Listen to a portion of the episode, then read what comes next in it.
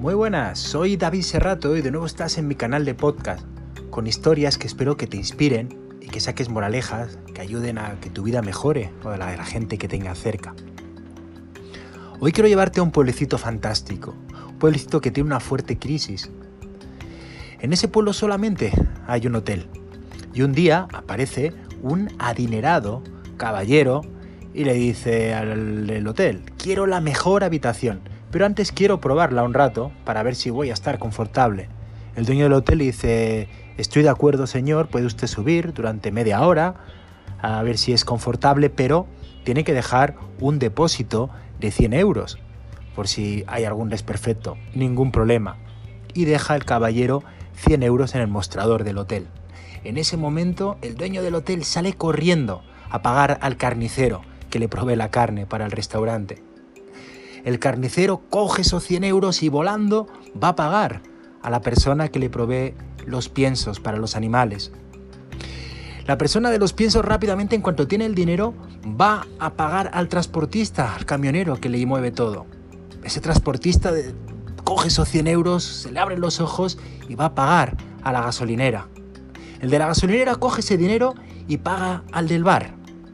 El del bar encantado va a pagar al supermercado que le provee. El supermercado al tener ese dinero puede, puede pagar a su empleado. El empleado que tenía la costumbre de ahogar sus penas y la falta de cariño con la prostitución. Así que paga a una prostituta que rápidamente coge el dinero y va a pagar al hotel donde suele llevar a sus clientes. En ese momento baja el caballero adinerado y dice, lo siento, pero no me gusta la habitación. Y el dueño del hotel le dice, no pasa nada, puede usted llevarse sus 100 euros.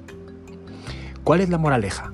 Si te das cuenta, en esta historia nadie ha ganado nada, pero el movimiento del dinero ha generado que todos estén en paz. El dinero debe circular, pero debe circular localmente. Si tú gastas el dinero en la gente cercana de tu localidad los precios podrán bajar y fortaleceremos poder seguir comprando allí. Si no compramos en el comercio local se verá obligado a subir los precios, entonces será más fácil que compremos fuera. Si compramos fuera, multinacionales, otro tipo de empresas, ese dinero, ¿sabes qué va a pasar? Va a ir fuera del país. No va a generar más riqueza en la gente que tenemos. Así que te invito a que consumas en tu localidad, con tu gente, para que el dinero vuelva y se cree riqueza. Espero que te haya gustado la idea que te comparto.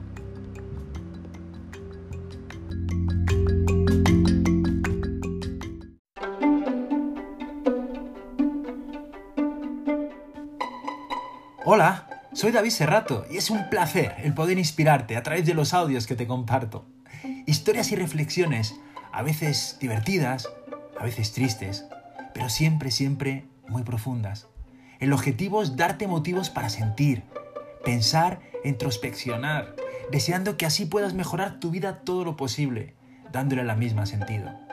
Mi foco es tu realización personal, llevarte a tu esencia, para que seas coherente entre tu naturaleza, tu enfoque de vida y lo que haces en tu día a día.